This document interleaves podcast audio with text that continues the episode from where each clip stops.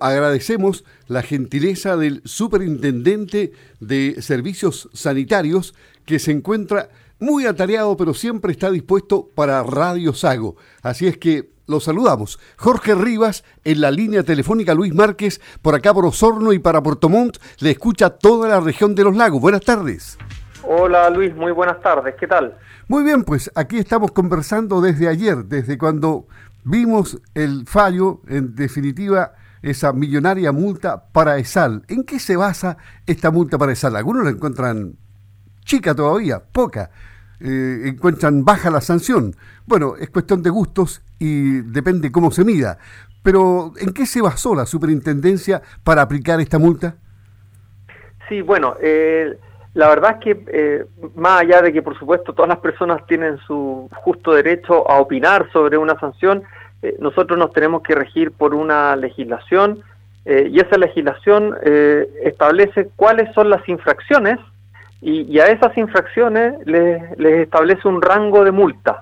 Entonces, aquí uno la verdad es que está bastante acotado a lo que dice la ley y es lo que nosotros tenemos que hacer como regulador, cumplir la ley y en este caso son nueve los cargos a los cuales se, se logró demostrar en que habían incumplimientos por parte de la sanitaria y de los nueve cargos, eh, en seis de ellos se aplicó el máximo eh, que permite la ley, eh, la máxima sanción que permite la ley en seis de los nueve. Y en los otros tres se aplicó muy cerquito al máximo, el, el 90% del, del máximo que permite la ley.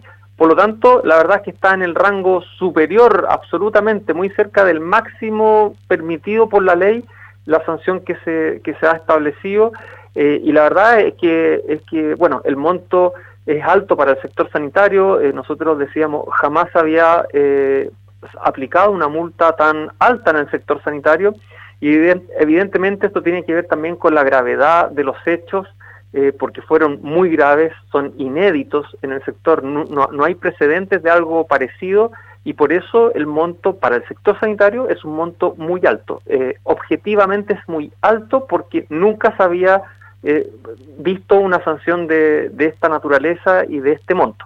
Y son nueve los cargos y, y bueno, en el comunicado nosotros hemos establecido exactamente cuáles son los, los nueve cargos y son diversos. Hay hay problemas, por ejemplo, por, por, por haber puesto en peligro la salud de la población al, con la contaminación del agua, se afectó a la generalidad de la población, es distinto afectar a, a, un cliente que a 47 mil clientes, que es la generalidad de la población, eso tiene otro tipo de, sanciones. Se, infringieron instrucciones que nosotros habíamos hecho a la empresa sanitaria, eh, en fin, eh, eh, multamos por haber entregado información manifiestamente errónea a las autoridades y a la población. Entonces, son nueve los cargos sobre los cuales se, determinó que, tenían que aplicarse este tipo de sanciones. Bueno, usted probablemente no se pueda referir al proceso de caducidad ni emitir opinión al respecto, pero la gente está opinando. Por ejemplo, el presidente de la Red Ambiental Ciudadana de Osorno, Ricardo Becerra, dijo que la comunidad aún espera una determinación tajante con la permanencia de la compañía en la ciudad. El presidente de la Asociación de Consumidores de Osorno, Luis Álvarez, sostuvo que es importante destacar que el proceso de caducidad de la concesión aún está pendiente, agregando que los dineros que podrían llegar a las arcas fiscales debieran ser utilizados para fortalecer programas ante futuras emergencias que pudiese sufrir la ciudad. Ahora, desde el mundo político también se escuchó la voz del senador Iván Moreira, quien recalcó que la multa es un tanto insuficiente, considerando el grave daño que ocasionó a Osorno. Ya ve usted, hay variados comentarios y opiniones y, y este proceso de caducidad está en marcha.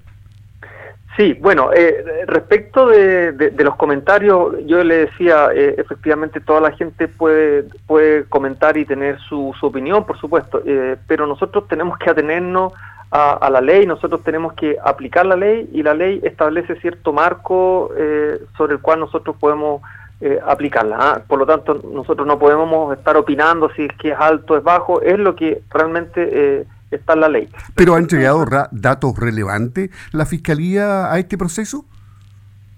el, perdón, la, Fiscalía de la CIS, de la Superintendencia. Sí, sí.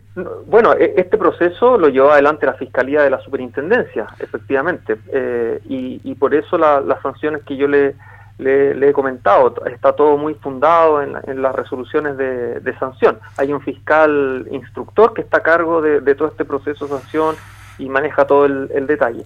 Ahora, respecto de la... De, la, decisión de la caducidad, eso lo decía el presidente de la República, pero ¿alguien recomienda? Claro, efectivamente, eh, el que recomienda eh, la, la caducidad es, en este caso, la Superintendencia de Servicios Sanitarios. Es el único ente eh, del Estado que tiene la potestad de elaborar un informe técnico en donde se recomienda la caducidad de una concesión eh, con ciertos fundamentos, por supuesto, se, tienen que cumplir ciertas causales. Ese proceso de caducidad que nosotros estamos llevando en paralelo no se ha resuelto, eh, pero sí hemos destacado que es un proceso que está en paralelo, o sea, son totalmente distintos. Una cosa es el proceso de sanción, que, nosotros dimos a informar ayer la, multa, y otra cosa es este proceso de caducidad que ha tomado más tiempo y que todavía no se ha resuelto. ¿ah? Eh, Aquí hay dos posibilidades. Una es que se resuelva que, hay argumentos para caducar y en ese caso la superintendencia tiene que emitir un informe técnico que se le entrega eh, al Ministerio de Obras Públicas y a través del Ministerio de Obras Públicas se le hace llegar al presidente de la República quien tiene que decidir finalmente si se caduca o no. Eh, ¿Hay Perdón, ¿hay plazos legales para esto?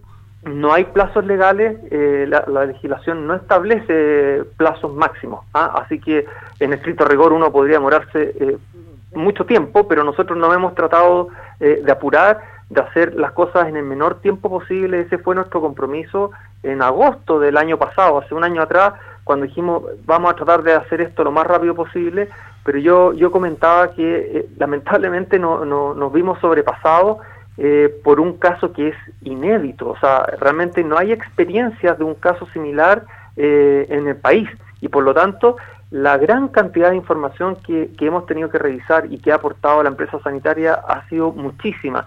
Eh, ellos han pedido una enorme cantidad de, diligencia, hemos tenido que hacer tomar muchas declaraciones a muchos testigos, a, terceros, requerir a otras autoridades información.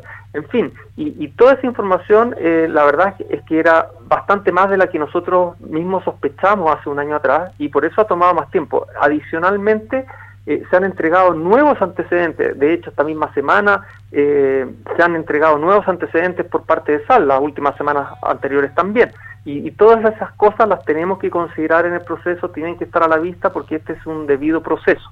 ¿ah? Entonces se tienen que considerar todos esos antecedentes. Nosotros mencionamos que incluso está este antecedente de, la venta de, la empresa sanitaria. Bueno, todas esas cosas eh, las tenemos que seguir revisando y por eso va a tomar un poco más de tiempo esta resolución de caducidad. Sigue su curso, eh, no ha terminado, sigue su curso eh, así que hay que esperar un poco más.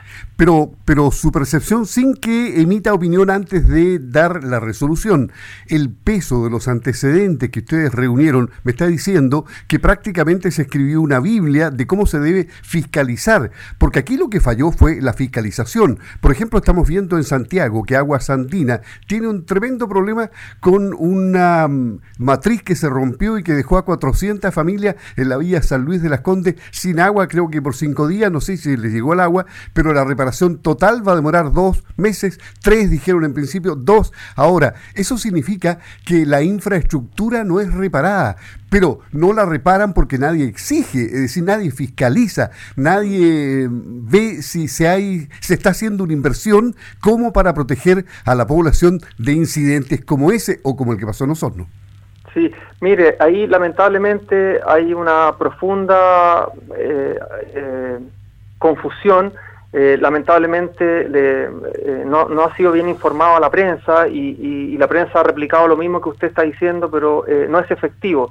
¿Qué no es efectivo? que, no es efectivo que la empresa sanitaria sea la responsable, porque todo el problema que, que ocurrió son en redes interiores, son en redes eh, que no son de responsabilidad de la empresa sanitaria. ¿Usted se está eh, refiriendo al, al, comentario de Santiago? usted me ha dicho de, de, la Villa San Luis, ah, que, la empresa sanitaria ha incurrido y que no hemos fiscalizado. Yo le quería aclarar de que un dato anexo al, al, tema que estamos hablando. instalaciones domiciliarias, o sea, lo que está dentro de mi casa y si falla es responsabilidad mía, no es de responsabilidad de la empresa sanitaria. Eh, la CIS no puede ir a fiscalizar adentro de una casa, digamos. ¿ah? Entonces, o sea, ahí son, son culpables las 400 familias.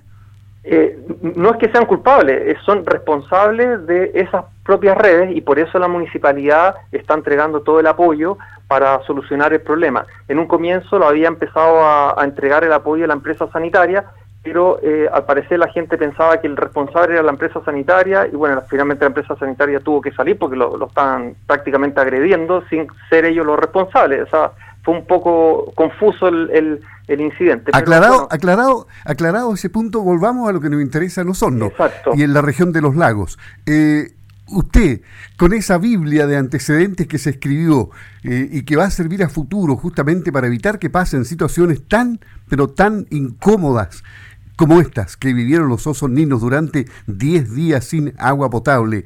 ¿Usted eh, en el fondo de su corazón cree que aquí vamos a llegar a una sanción eh, como la que todos los osos ninos esperan? Mire, yo lamentablemente no me puedo pronunciar sobre esa pregunta porque eh, hay un proceso que está abierto, hay un fiscal instructor que está a cargo de ese proceso eh, y por lo tanto no podemos referirnos al proceso ni dar eh, detalles porque es un proceso que está abierto. Eh, opinar sobre ese proceso y, si yo le respondiera a su pregunta, claramente yo estaría interviniendo en el proceso y, no puede ser. Pues, lo inhabilita. proceso, claro, y, esto es un debido proceso. Por lo tanto, yo no me puedo no me puedo referir. Cada uno tendrá su opinión personal, pero yo lamentablemente no puedo contestarle esa pregunta porque sería una una apreciación que podría interferir en el debido proceso. Por eso ah, se, lo eh, se lo preguntaba para incomodarlo, ¿no? no, pero está bien, sí, ese, eh, eh, es lo que usted tiene que preguntar, pero lamentablemente también es mi deber decirle que no le puedo responder esa pregunta y simplemente hay que esperar un poco más de tiempo a que se terminen de analizar estos nuevos antecedentes. ¿Por qué es tan relevante? yo les señalaba que hay nuevos antecedentes, porque esto es un debido proceso. si nosotros no, no aplicamos todo lo que dice la legislación, no revisamos todos los antecedentes que se tienen a la vista, después podríamos haber caído en falta de, de, no otorgar un debido proceso a la empresa sanitaria ¿ah? eh, y podría reclamar por eso. Entonces tenemos que dar todas las garantías. Eh, la empresa sanitaria tiene que tener las garantías de que pueda defenderse y aportar toda la información eh, necesaria, digamos. Entonces, en ese sentido, hay que respetar el, debido proceso, hay que respetar la independencia del fiscal instructor que está investigando esto eh, y por eso no, no, no, no, podría yo meterme más en, en el asunto ni estar dando opiniones. Ahora, eh, en definitiva, ¿usted va a venir a, Osorno nuevamente? ¿Tiene contemplado? Porque, porque alguien tendrá que ver, eh, independientemente de que hay un proceso, ¿no es cierto?, que lo lleva la Fiscalía de, la Superintendencia o, los fiscalizadores regionales, han hecho eh, inspecciones después de que ocurrió este grave incidente en la planta, han hecho inspecciones periódicas, se ha testado la calidad del agua permanentemente, se sabe lo que, lo que está pasando ahora, hay nueva tecnología, se han adoptado todas las medidas de seguridad pertinentes para que nunca más vuelva a ocurrir un hecho así? Sí, pues bueno, eso efectivamente, el, eh, eh, nosotros a través de la oficina regional hemos estado muy, muy encima de, todo el plan de acción que se, que se comprometió para, para Osorno. Ah, eh, la empresa sanitaria comprometió un plan de acción, comprometió una serie de obras y mejoras, y nosotros por supuesto que hemos podido fiscalizar todo eso. yo le puedo decir que la planta, si uno va hoy día a la planta de tratamiento Caipulli, eh, realmente parece otra planta. La, empresa sanitaria cumplió en ese sentido y, reparó todo lo que tenía que reparar, hizo todas las mejoras que, tenía que hacer.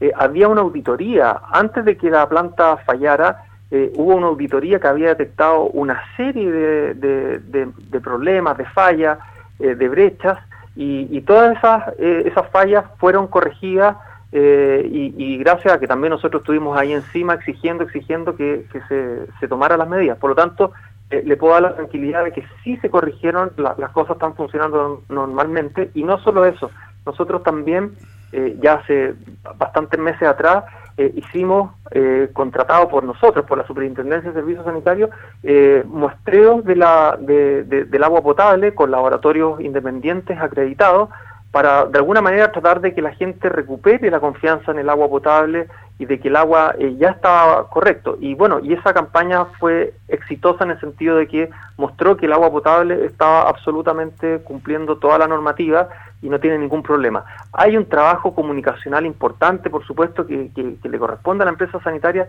en volver a ganar la confianza en la calidad del agua, porque, porque no ha llegado muchos muchos comentarios, muchas preocupaciones de, de los vecinos de Osorno de que no confían todavía en el agua potable, de que tienen que, comprar agua envasada eh, por todo esto que pasó, que fue realmente traumático.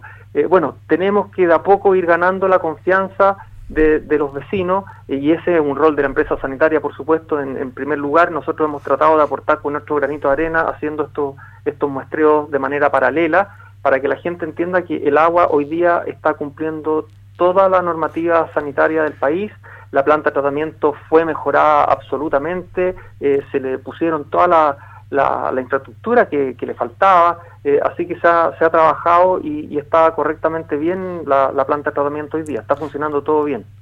El, el, dinero que se recibe por concepto de multas en diferentes servicios del Estado, como este, es del fisco, ¿no? Sí.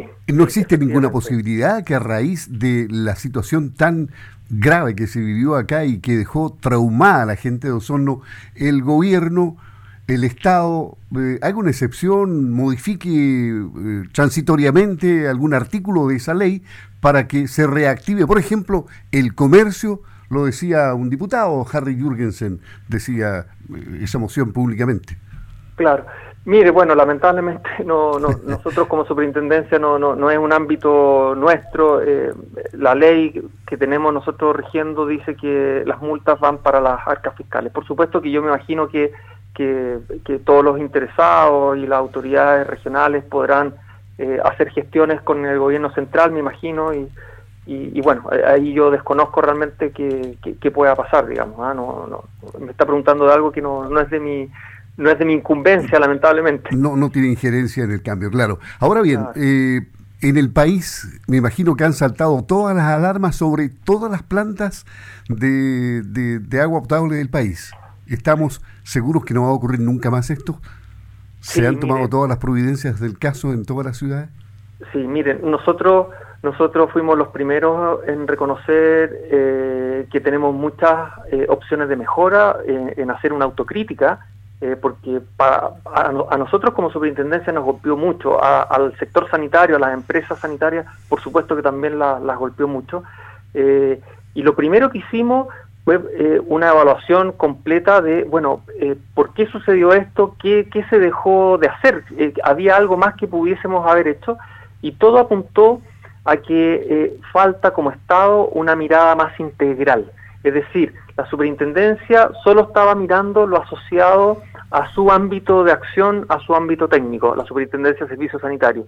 Eh, la, la, SEC, la de, Electricidad y Combustible, solo miraba su, su pequeño ámbito. En medio ambiente solo miraba su propio ámbito. Y nos dimos cuenta, eh, salud lo mismo, y nos dimos cuenta que es necesario tener una mirada más integral y producto de esto, nosotros hicimos un barrido completo en todo el país. El 100% de las plantas de tratamiento de agua potable del país superficiales fueron eh, fiscalizadas, inspeccionadas eh, con esta mirada integral. Eh, en muchas fiscalizaciones fuimos con gente de la SEC, con gente de salud, incluso en algunos casos con gente de medio ambiente, porque se necesita esta mirada más integral. La ubicación de un estanque de combustible, nosotros no la estábamos analizando porque entendíamos que era rol de la SEC. ¿ah? nosotros sí revisábamos de que de que hubiese un respaldo eléctrico, porque si se cortaba la luz, no, no podía cortarse el agua, por lo tanto tenía que haber un respaldo eléctrico. Eh, fiscalizamos que ese generador eléctrico tuviese eh, sus dispositivos para que estuviese lleno con combustible y pudiese operar y que estuviese funcionando, pero no mirábamos la parte más ambiental de su ubicación, de si tenía algún riesgo en la ubicación. Y eso es lo que yo le digo que sí es una oportunidad de mejora y lo hemos logrado hacer en estas fiscalizaciones más integrales. Y fíjese que eh, de los 200, del orden de 250 sistemas que fiscalizamos en todo el país de plantas de tratamiento, encontramos del orden de seis casos eh, que podrían haber presentado un riesgo similar a lo que sucedió en Osorno. Eran localidades más pequeñas, por supuesto, Osorno es una ciudad muy grande, pero eh, tenían una situación más o menos parecida y por lo tanto a, dolor de, sufrimiento que, tuvo la gente, aprendimos esa lección y se corrigieron en, esas seis localidades esas situaciones. ¿ah? Eh, así que ha habido un aprendizaje, por supuesto, eh, y, lo estamos replicando en, todo el país, ya fue fiscalizado todo el país, así que yo le puedo garantizar de que no debería volver a, suceder eh, un problema de esta naturaleza. O sea, ya están resueltas las cosas más estructurales. Errores errores que, que, pueda tener alguna persona en particular, bueno, eso es, muy difícil eh, asegurar de que nunca va a haber un error, pero al menos de manera estructural eh, quedó zanjado de que, de que se evitaron estos riesgos. Ya no hay este tipo de riesgo en, en el resto del país. No hay ubicado un estanque de combustible en una situación que puede poner en riesgo el suministro de toda una ciudad. Bueno, el hombre es el único animal que tropieza dos veces con la misma piedra, así que se puede esperar cualquier cosa. Esperemos que no ocurra acá. Ahora bien, eh, y finalmente, porque a lo mejor usted tenía un compromiso a las cinco y media, parece. Sí, sí, a las cinco y media. Ya, lo, en un minuto lo libero para terminar con un tema grande que nos preocupa a todos, y ya que usted ha hablado de la responsabilidad del Estado y de que los servicios trabajen mancomunadamente, porque el Estado es uno solo y no pueden estar desconectados unos de otros y haciendo un trabajo unos y otros no, o, no estar comunicados digitalmente hoy día, porque es, fácil comunicarse a través de, las redes. Eh, ¿Qué, pasa con, el lago Yanquihue, que es una preocupación de todo el mundo ahí? La sanitaria, eh, también por el rebalse de las aguas lluvias, eh, se contamina el, el lago. Son grandes problemas para el Estado que no tienen solución por años y por años, porque la pelota se la pasan de mano en mano entre entre el Serviu, obras públicas, yo no sé, ustedes no tienen nada que ver ahí. ¿O sí? mire, tenemos mucho que ver porque, porque lamentablemente las redes de alcantarillado, que son de las empresas sanitarias, por lo tanto son del sector sanitario que nosotros tenemos que fiscalizar, son las que están sufriendo el problema de Estado. Porque, porque, claro, porque todas las aguas lluvias terminan llegando a los colectores de agua, de agua servida y no están diseñados y no están contemplados en la legislación que reciban agua lluvia. Por lo tanto, nosotros sí estamos involucrados porque recibimos el problema y es un problema, como usted bien dice, muy complejo. Porque, ¿Qué es lo que es complejo para que la gente entienda? Invertir en redes distintas de aguas lluvias en todas estas ciudades que no tienen redes de agua lluvia es un costo carísimo, es realmente un costo muy elevado y el Estado es muy difícil que pueda financiar esto en, en pocos en poco tiempo, en pocos años, porque es un es un costo tan alto que, que no tiene los recursos para invertir eh, rápidamente y dotar a una ciudad completa de un sistema de, de, recolección de agua lluvia en poco tiempo. Entonces ahí está la traba. Es, bueno, ¿cómo se hace cargo el Estado de este costo tan tan tan alto? Ah? Entonces ahí es donde hay que trabajar. Se han instaurado mesas de, de trabajo eh, con el Ministerio de Obras Públicas, eh, con los municipios, porque porque es un problema muy muy complejo. Pero hay, pero hay pero hay un bien mayor que es el lago y que es uno de los lagos más grandes de Chile.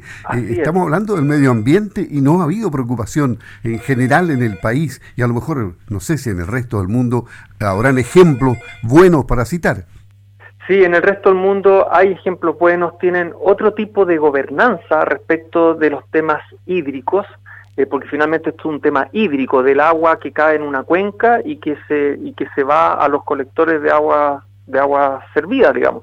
¿ah? Entonces, en otras partes hay, agencias gubernamentales que miran la, la, problemática de manera más integral, pero bueno, eh, estamos lamentablemente eh, bastante lejos porque tenemos hoy día una gobernanza, leyes que son dispersas, no, no hay una ley general que pueda regular todo, ¿ah? y ese es uno de los grandes problemas. Pero pero se está avanzando, eh, por ejemplo, la, empresa sanitaria ESAL en, en, estas ciudades que han tenido problemas, en Panguipulli, en, en Puerto Vara, eh, ya, ya hay planificadas obras para, para ampliar las capacidades de, de, las, de las plantas elevadoras de agua servida, incluso de las plantas de tratamiento de agua servida, eh, y algunas ideas de obras para dotar de más seguridad y evitar que haya tantas descargas al lago en, en estos eventos de lluvia. ¿Ah? pero, pero por sí sola la empresa sanitaria no va, no va a poder dar una solución definitiva, porque la empresa sanitaria eh, no, no, no, está encargada por ley de la recolección de las aguas lluvias, ¿ah? eh, y por lo tanto no, no, no lo puede hacer, digamos. ¿ah? Entonces puede aportar en la solución, pero no, no completamente. Así que ahí estamos frente a un problema muy complejo y que, y que requiere eh, poner de acuerdo a muchos actores, ¿ah? muchos actores eh, privados y públicos, y, y, también, por supuesto, que quizás del, del, del, del Parlamento para, para, para tener leyes que se hagan cargo de esta problemática. Sí. Es, es, un huevo sin dueño, como el huevo en, el, en, la cordillera de los Andes, en la cumbre. ¿Quién es el dueño del huevo? Bueno, bueno, le agradezco mucho. Eh, le informo que ya son más de las cinco y media, así es que sí, lo no, libero. Me están mucha... tocando la puerta, me están sí. tocando la puerta. Mucha, muchas Luis, gracias por eh, hablar con Radio y, Sago. Y muchos saludos por allá, que esté oh, muy bien. ¿eh? Ok, igualmente usted, Jorge Rivas, ya. el superintendente de Servicios Sanitarios. Hasta pronto.